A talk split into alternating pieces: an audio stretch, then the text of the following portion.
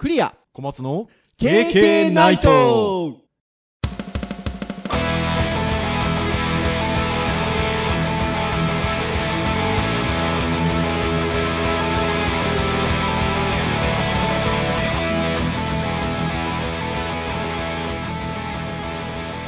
経験ナイトー！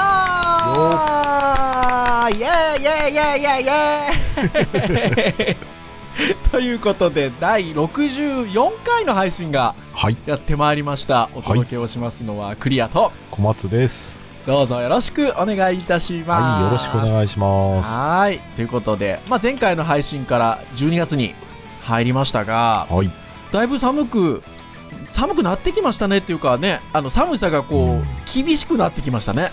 なんかね、極端ですよね。だから11月末がね、超寒くて、はい。もう僕はズボン下がなければ生きていけないなと思ってたら、ただここ何日かはね、割とこう、あったかかったり、あなんか、本当ですか？いろいろですね。あー関東の方は割とあったかい感じなんですね。はい。福岡も、まあ、めちゃめちゃじゃあ、あの、本当に、あの、厳しい冬の感じがするかっていうと、そうではないですけど、うん。なんか、じわじわというところですか？今日ですね、はいあの、この収録をしてる日なんですけど、あの、お休みいただいてまして、はい今度ちょっと出休日の日に出社をするので。いわゆる振り替え、振り替え休日というはいはいはいはいはい。お休みをいただいてたんですけど、と言いながらですね、私あの、割とこう定期的にちょっと病院に通院をしているところがございまして、はい。それの検査日でもあったので、お月一虎ノ門。そう、以前は月一虎ノ門、はい、今はちょっとまた福岡なんで別のところになってるんですけど、はい。で、超音波検査？エコー？って言われる、はい。はいはいわゆる。検査も今日ちょっとあったので、あ、お腹をグリグリされるあれですか。そう、グリグリされるあれですよ。だからほら、朝ごはん絶食で行きましょう的な、ああ、水分を感じの。ね、取らないでね、みたいな。そうですよ、検査ですよ。だから、それ言ってたんですけど、うちの奥さんもですね、たまたま別の病院で、この間ちょっと健康診断的なのを受けたら、最近検査が必要ですみたいなので、お怖っ。実は、あ、で、全然大丈夫だあ、ったんですよ、ねよかったです。うん、全然大丈夫だったんですけど、それもね、前の日の食事からちょっといろいろ制限をして準備をしないといけなくて。で、今日のもう早朝に病院に行ってみたいな感じで、夫婦して、今日、あの別の病院にお腹を空かした状態で行きまして、うん。で、もうだから、あの、お昼に合流したんですよ。今日僕休みだったんで、はい。終わってから。まあ、美味しく二人でご飯食べて。お腹空いてますからね。んもうお腹空いてますから、まあ、食うは食う。うん。あの、二人ともね、特に何もなかったので、うん。よかったねっつって。昨日はお腹空いたねっつって。あの、朝はお腹空いたねっつってもう食べましたよ。でも、もうね、うちの奥さん、あの、小松先生と同じ学年ですから。ああ、そうですか。はいはい。はい。なので、まあね、だから40も半ばになると、夫婦して、まあそんなこともね、出てくる、ですよ。世代的に。うん。うんだから、やっぱりね、健康は 大事ですよね。健康大事ですよ。もう、健康は大事ですよ。はい。で、今日なんですけど、えー、ターン的には、えーウェブの回なんですけどね。はい。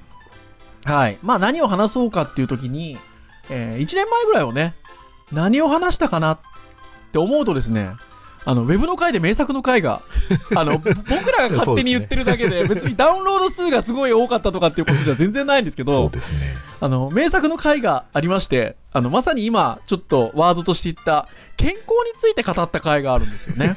そうですね。ななので、1年ぶりにということで、はい。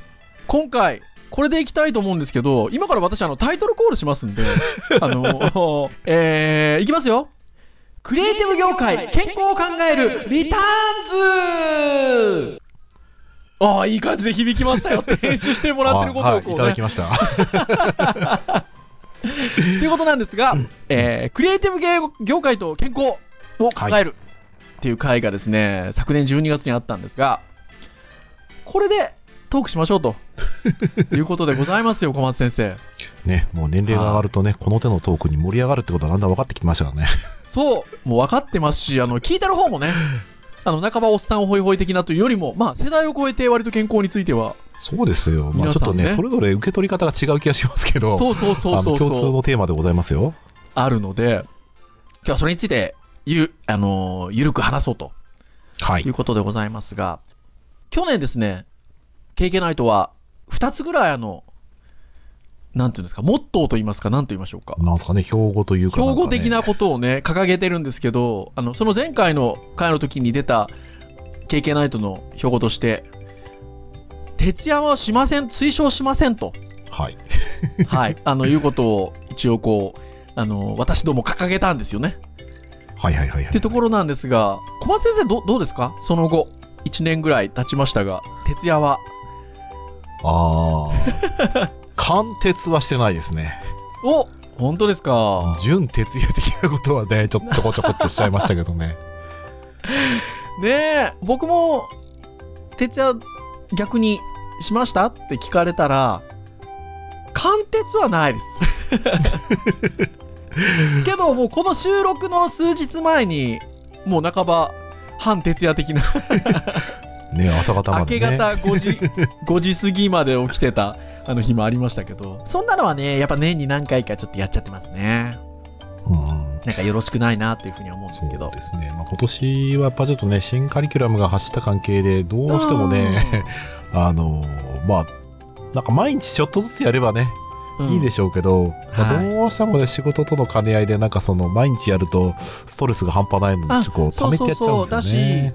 ね、授業準備って今、まあ、おっしゃったもちろんシラバスなんか作ってるので、あらかじめ数字だったりとか、あの大枠の教材とか用意してるんですけど、私たちって。でも、なんかやっぱり、特にウェブの業界って時流が早かったりとか、あ、こういう話題が出てきたなと思うと、やっぱどうしても私たち先生長くやってるので、盛り込みたいなと思ったりとか、うん。あの、この方がいいよりいいかもしれないと思って、結構ギリギリまで、あの、ジタバタするんですよね。そうですね。まあ、それは確かにそうですが、まあ、うん今回は、そこのね、ブラッシュアップの、もう僕は手前のところで、うーん、とにかくこう、教材として、授業として、こういうのをどうしようかな、みたいなのをね、割と、手を動かしてる時間も長いんですけど、やっぱ悩む時間がやっぱ長かったですね、今回は。ん。はい。でもなんかあれですね。とはいえ、ほら、僕ら、それこそ先生始めたのってもう十数年前っていうか、感じだと思うんですけど、ねね15年、16年とかって経つと思うんですけど、最初の頃は、思いは変わらないとしても、まあもう貫徹したりしてたじゃないですか。してましたね。その例えばじゅ準備がはいみたいなところで。でも、僕らやっぱほら、貫徹しなくなってるっていうところで言うと、身の程をわきまえてる感じがちゃんとしますよね。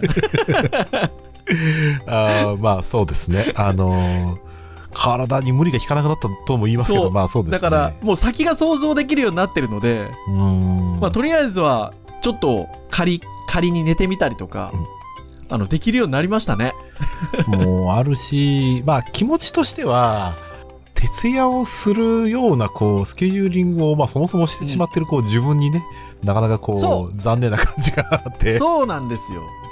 そ。うなんかほら、ね若い時は、徹夜自慢的なこともあるじゃないですか。ややっちゃって、ね。僕ら、僕らほら、徹夜してますからみたいな。二日寝てませんからみたいなのありますけど、うん。それで大人になって冷静に考えると、いやいや、スケジュール管理できてないだけじゃんみたいなところも恥ずかしいなっていうのがね、そう感じるようになりますからね。うんいや、本当そうですよ。だから、まあそういう意味では、あの、ようやく40も半ばになってきて、あの、大人の分別が多少つくようになってきた。まあ、あれですね、頑張ってるかの承認欲求は、まあもうね、そうそうそうそう昔ほどはなないので、うん昔ほどはないですもんね。いや、本当におっしゃる通りかなっていうふうに思うんですけど。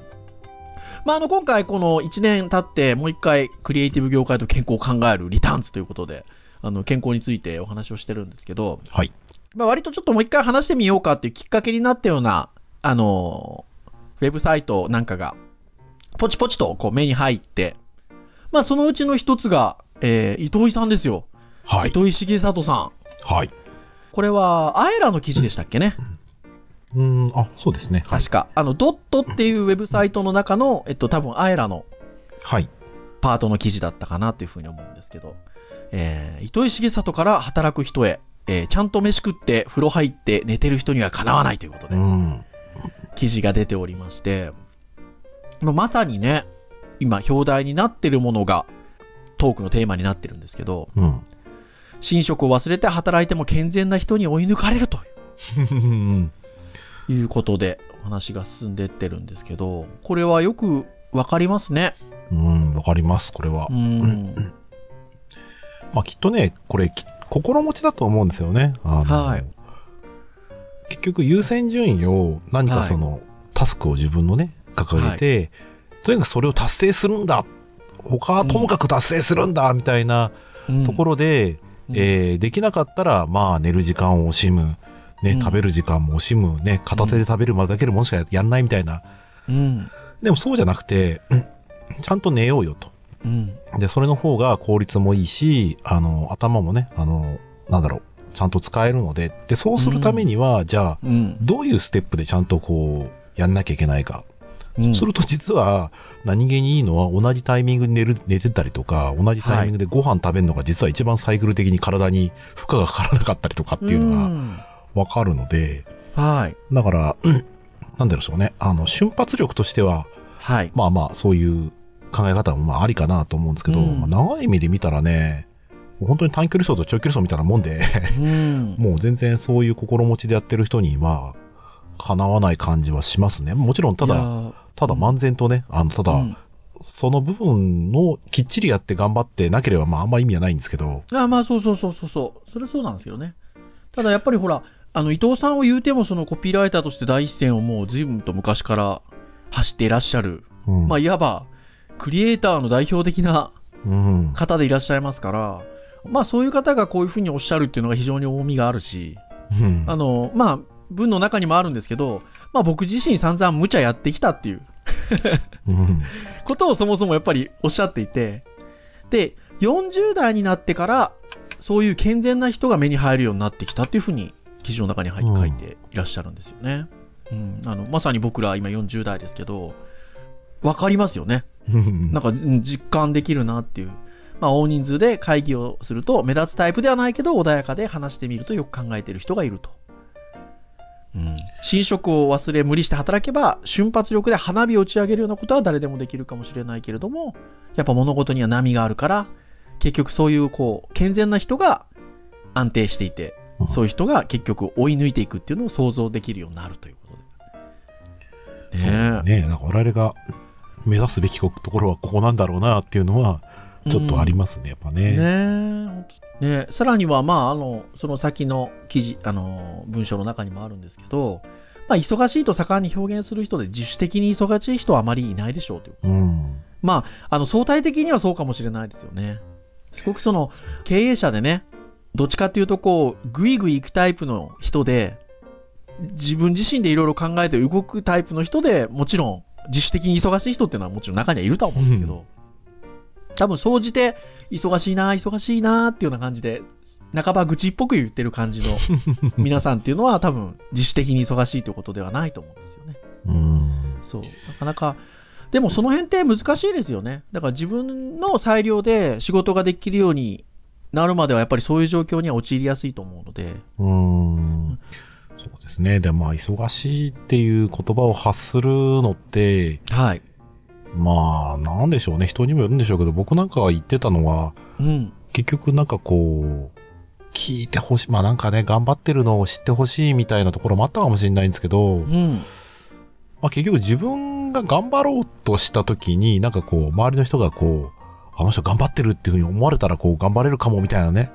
まあそういうのがあったのかもしれないです。で、今は逆に、頑張ってるところを逆にあんまり見せたくないというか、うん。なんかね、頑張ってますっていうか、その大変、今忙しいですっていう自分をね、言うのがなんかね、恥ずかしいというか、はい。うん、逆になんか自分が忙しいって言ってる割に、その、じゃあ、やりたいこととか、その、頑張ろうとしてることできてるかって言ったら、やっぱなかなかこう、できてない自分もいるので、はい。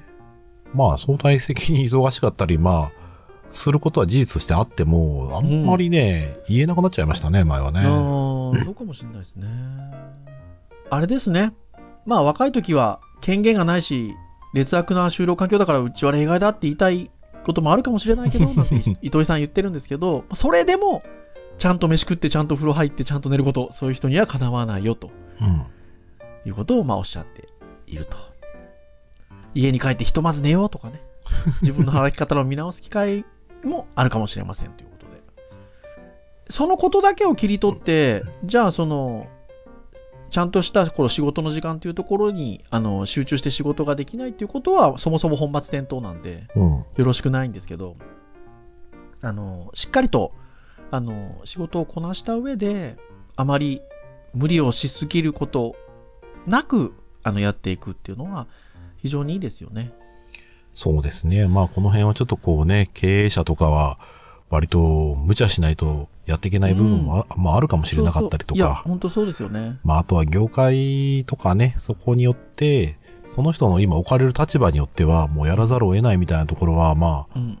まあ、うんそういう人からしたらね、今の僕ら言ってることは、もしかすると、いや、そうそうそう。まあね、あの、何言ってるんだって感じかもしれないんですけどうね。ん。いや、本当そうですよね。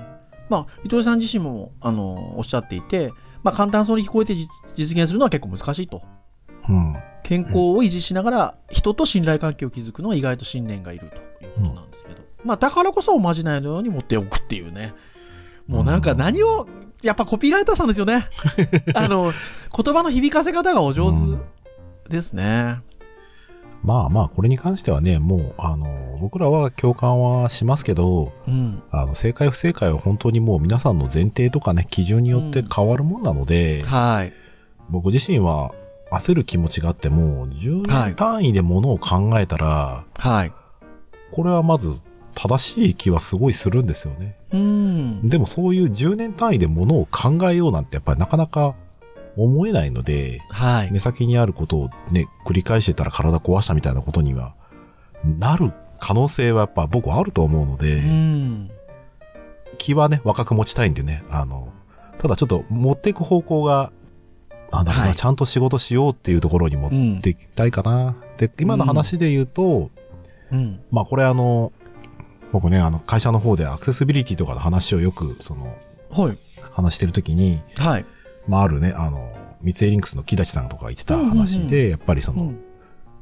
アクセシビリティって何が大事かって結局はそのカルチャーと継続だみたいな話をされていて、はい。まあ、結局そのアクセシビリティの話って割と今だいぶね浸透してきてるところもありつつもはい。費用対効果とかね、はい。うん、まだ文化ができないところからしてみたらそれが優先されちゃったりしがちなんですよ。うん。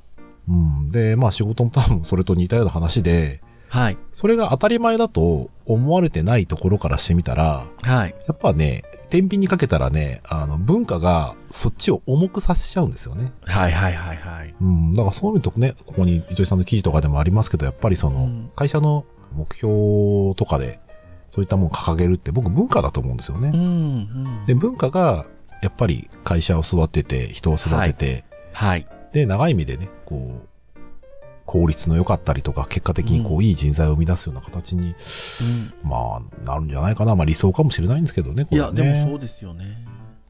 そして、あの、ちょうどこの糸井さんの記事自体は、えっと、2016年11月17日に更新された記事なんですけど、はいちょうどあの、まあ、同じぐらいの時期に別のあのウェブサイトでも同じようなあのウェブサイトがちょっとあの目に、私たちの目についたので、はい。で言うと、これ2016年11月24日、えっと、ピクスタさん、あの、いわゆる画像素材とかをね。あの、、サービスとして提供してる会社ですよね。確かピクスタさんって。代表の方のブログが11月24日頃に、あのー投稿されてたものが割と近しいというか、うん。スタートアップを創業して10年以上休まないでいられた7つの習慣ということで。うん。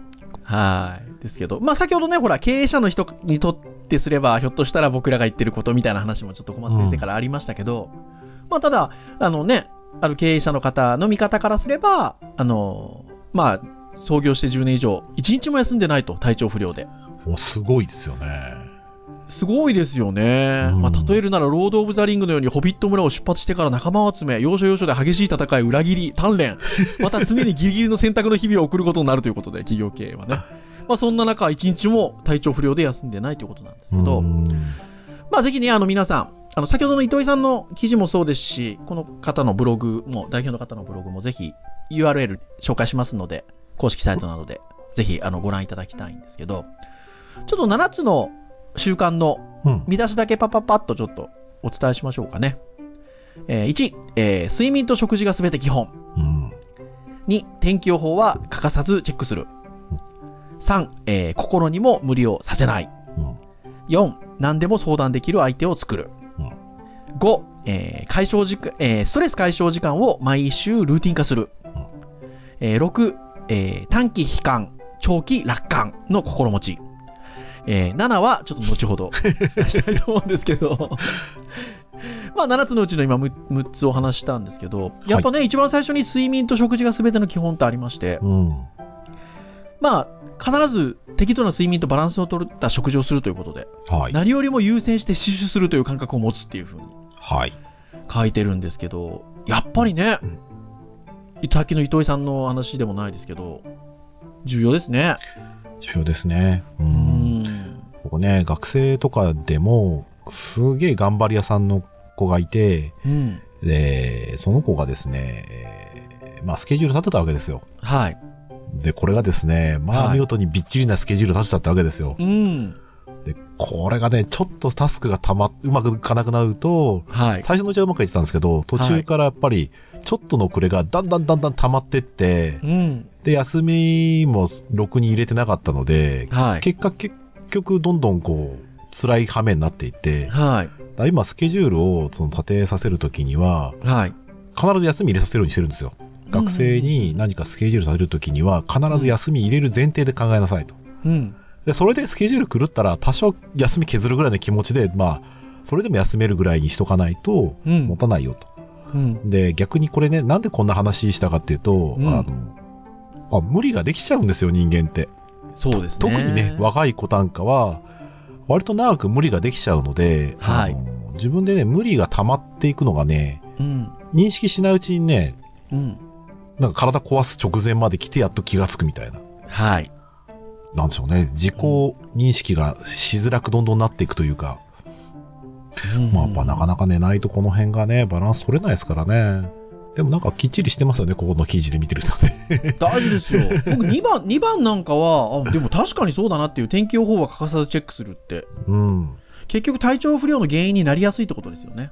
その寒暖差が大きかったりっていうところで。意外とこれやっちゃうじゃないですか。あ、なんか外出てみたら意外と寒かったとか。意外とね。僕ね、あの、あれですね、うん。30代とかまで割と何も考えずに、はい。大体の季節感で服着てたので、うん。あー暑かった、寒かった、みたいなのは割とやらかしてましたけど、はい。最近はね、あの、すごいね、あの、テレビでかうん確認しますね、必ず。おもう、もちろんまさにじゃあこの2ができてるってことじゃないですか？で、やっぱり寒いなと思ったら、まず一旦家一回出て、うん。あ、いけするなとか、いけないかなとか、見ますよね、やっぱりうね。ん。そうですね。だから寒暖によってやられることは、むしろね、はいあの、今ちょっとね、少し戻りましたけど、あの、はい。今年度割と糖質制限で体重減らしたのもあって、はい。はい。はい。はい。はい。はい。あのね、会社のね、はい。クーラーで寒くて体調が一瞬悪くなった時があって、へー。今までね、そんなね、あの、誰もがね、寒い寒いと言いながらもね、半袖で仕事した男がですよ。そんなことになりまして、あの、健康になってきたがゆえに、そういうのをちゃんと感じられるようになってきたみたいな。なんですかね、まあ、非常に脂肪によって守られてたのかわかんないですけど、だ今あれですよ、僕今デスクには、あの、カーディガンが入ってますよ。お素晴らしい。使う使わないにせよ。そういうの一つとってもそうですよね。そう、だから体調の管理がちゃんとできるっていうのは大事ですよね。そうですね、割と、ううんん、なんか、このちょ、このまま行くと絶対俺、体絶対壊すっていうのが、うん。確信を持てるようになりましたよね。うかん。いやー、本当に大事です、大事です。そしてまあ、3番の心にも無理をさせないっていうのは、まあ、これはね、うん割とまあ、それはそうですよねっていうところでっていうのはあるんですけど、僕、あの、それで言うと、まあ、多少でも心にストレスがかかったりとかっていうのはあり得るじゃないですか。ありますね。その時にその4番目の何でも相談できる相手を作るっていうのは大事ですよね。そうですね。う。うんん。だから、うん、あのー自分からすると、まあ、あのー言っちゃう小松先生もそのうちの一人だったりとかしますし、おはい。あの、学校で教えるっていうこと自体で何か考え事が出てきた時ってなかなかね、その教えてる内容も含めあとは立場的なところだったりとか年代的なところもそうですけど、その共有することによって何かこうほっとできたりとかもしくは解決できるとか、もしくは解決の糸口が探せるとかっていうことで考えると、やっぱりそ、まあ、あの、小松先生話しやすいですよ。おーありがとうございます。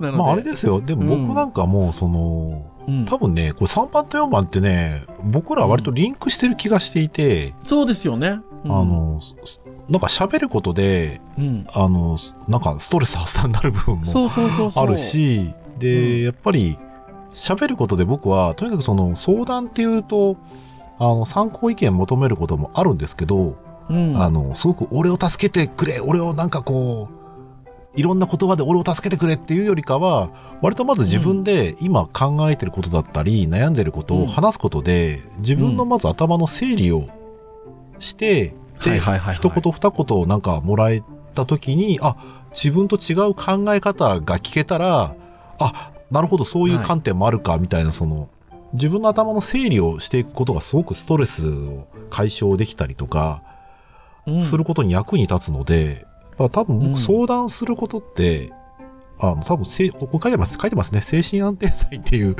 部分で、はいやっぱり、あの、すごくはい安定するなって感じはしますね。う。うんん。いや、そうですよね。なので、まあ、あの、この、ピクスタの代表の方は、えーまあ、24歳で一人で起業したての頃は、経営者であった親がそういう存在でしたっていうことで書いていらっしゃるんですけど、うんなんかね、やっぱりそういう存在が友人なり、うんあの、なんなり、いるとね、やっぱいいですよね。そうですね。だからまあそういう意味だとちょっと使い方間違えるとあれかもしれませんけど、SNS とかはね、割とその辺が、なんか人によってはうまく使えうると、んその相談というところまでいかないかもしれないですけど、はい。ちょっとね、整理だったりとか、頭の整理だったり、聞いてもらえるっていうストレスのはけ口にはなるんじゃないかな。まあ、うん逆にストレス溜めちゃう人もいるだろうけど。そうですよね。そしてあの、5番目のね、ストレス解消時間を毎週ルーティン化するっていうのもあるんですけど、まあこれも割と3、4に若干引っかかるというか、絡むところはあるのかなと思うんですけど、あの、まさにですね、あの、僕が今所属している組織の代表の方が、あの、いつも月曜日の朝礼の時に少し一言みたいのでお話しなさるんですけど、今週ちょうどその話をしてたんですよ。健康の話をしてまして。で、さらに、あの、もともとその、えっと、僕が今所属してる会社の親会社が、最初、なんか7人だか8人で創業してるんですよね。で、最初のその創業時期っていうのは3年、最初の3年ぐらい、まあ大変だったんですって、毎日毎日。まあ、そうでしょうね。うん、スタートアップで。で、まあ半ば割とこう、近い、まあ友達に近いようなメンバーと創業してるみたいな面もあるので、そこの仕事の場でなかなか自分のストレスっていうのが強くかかる場合もあったんですって。で、その時に、あの、どうしてたかっていうと、大名って福岡の、あの、ちょっとこう、中心地があるんですけど、はいそこの、あの、飲み屋にね、毎晩行ってたんですって。一人であ、一人で。一人で、一人で。会社の人たちとこう、っていうのはちょっと離れて、一人でちょっと飲む時間が欲しかったようで、飲んでたら、毎日だか行くもんだから、そこのお店にいる、あの、おっさんっつってましたけど、おじさま方が、やっぱ声かけてくれるんですって。うーん。で、なんかそこの飲み屋が、カラオケができるみたいな飲み屋だったらしくて、はいはいはいはい。で、その、代表ね、超歌うまいんですよ。うーん、もともと若い時バンドやってて、めちゃめちゃ歌うまいんで、そのおっさんたちのですね、リクエストに応えながら歌歌ってたんですって。うん。らまあほら、おっさん方、おじさん方喜んでくれるじゃないですか。喜びますね。と、なんかそれに応えて歌って、そういう人たちとやりとりをっていうのが、すごいストレス解消になったらしくて、うーん。あの、それをなんかね、最初の頃続けてたのが、すごくね、あの、ストレスのこう、解消場所になってよかったって話をまさにしていて、、だから、なんかストレス解消時間を毎週ルーティン化する？なんかそういうこう、ストレス発散ができる、その人なりの方法っていうのが、あの、定期的に、ね、このか、あの、このピクスタの代表の方も書いてらっしゃいますけど、定期的に組み込むと、精神的に一線を越えることがなくなるっていう書いてあって、いや、まあでもそうだろうなっていうふうに思いますよね。カラオケはいいですね。ねまあいいですよね。でもなんか声を出すって、すごくいいような気がしますね。そうですね。ううんね、しかもね、その、カラオケで、ああ、なんかこう、知ってるかな、この曲とか、あなんかこう、気使うことがね、なければカラオケは非常に楽しく、はい。声出すの気持ちいいものなのでね、そうですね。いいなぁ、なるほどね。はい。というところもありますね。そしてまあ、ロック、短短期悲観、長期楽観の心持ちということで。まあ、これも大事だと思いますし。そして、あの、さっき、うん。後で言いますって言った7番なんですけど、はい。これあの、閲覧注意って 一応。書いてあるので、何かなって最初読むときに思ったんですけど、あの、見出しが一応、早すぎるパブロンってなってまして、あそう、面白いですね。ね、なんで閲覧注意なのかなと思ったら、これはあまり積極的にお勧めするのははばかれるんですけど、まあ、実はかなり効果が高い方法ということで、それは、風邪をひく前にパブロンを飲むという荒技ですということで、これすごいなぁ。ね、まあ、あの、風邪をひく前に必ず予兆があって、うん少し頭痛したり寒気感じたりっていう場合に、その時に躊躇なくパブロンを飲むっていう、まあ、いわゆる、あの、パブロンのキャッチコピーである、早めのパブロン。ならぬ、早すぎるパブロンと めちゃめちゃキャッチーですね、これねキ。ャッチーですよ。で、それをやると、5回に4回は勘違いかもしれないけど、まあ、1回の風邪を防げるという効果が、まあ、ありますよ、みたいな、書いてらっしゃるんですけど。まあでもこれ言い得て妙で、うん。あの、いわゆる、だから予防っていうことですよね。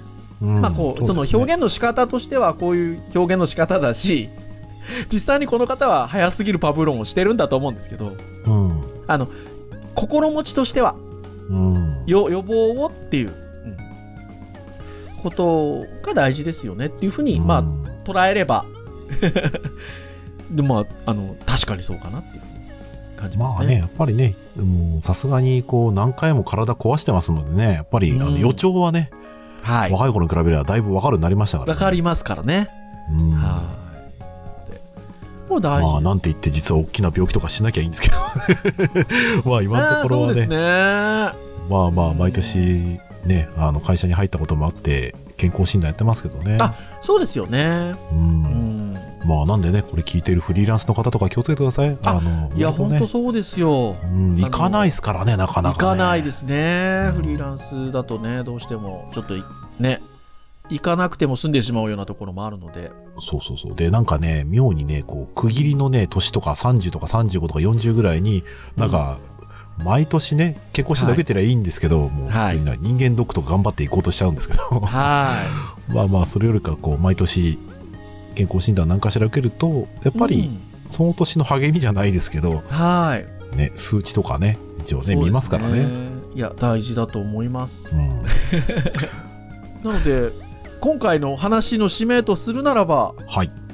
あの、やっぱり KK ナイトは、徹夜を推奨しませんということで。新しいのができるかと思いきや。いやいやいやいやいや、もうあの、維持ですよ。まあきっとね、これ以降もね、あの、大事なキーワードはね、きっとございます。でも、我々きっと、まずそこからだと。そう。我々はまずそほら、こですね。さっきほら、糸井さんの記事にもあったじゃないですか。あの、いろいろ簡単そうに見えて実現するのは難しいけど、あのだからこそおまじないのように持っておくという。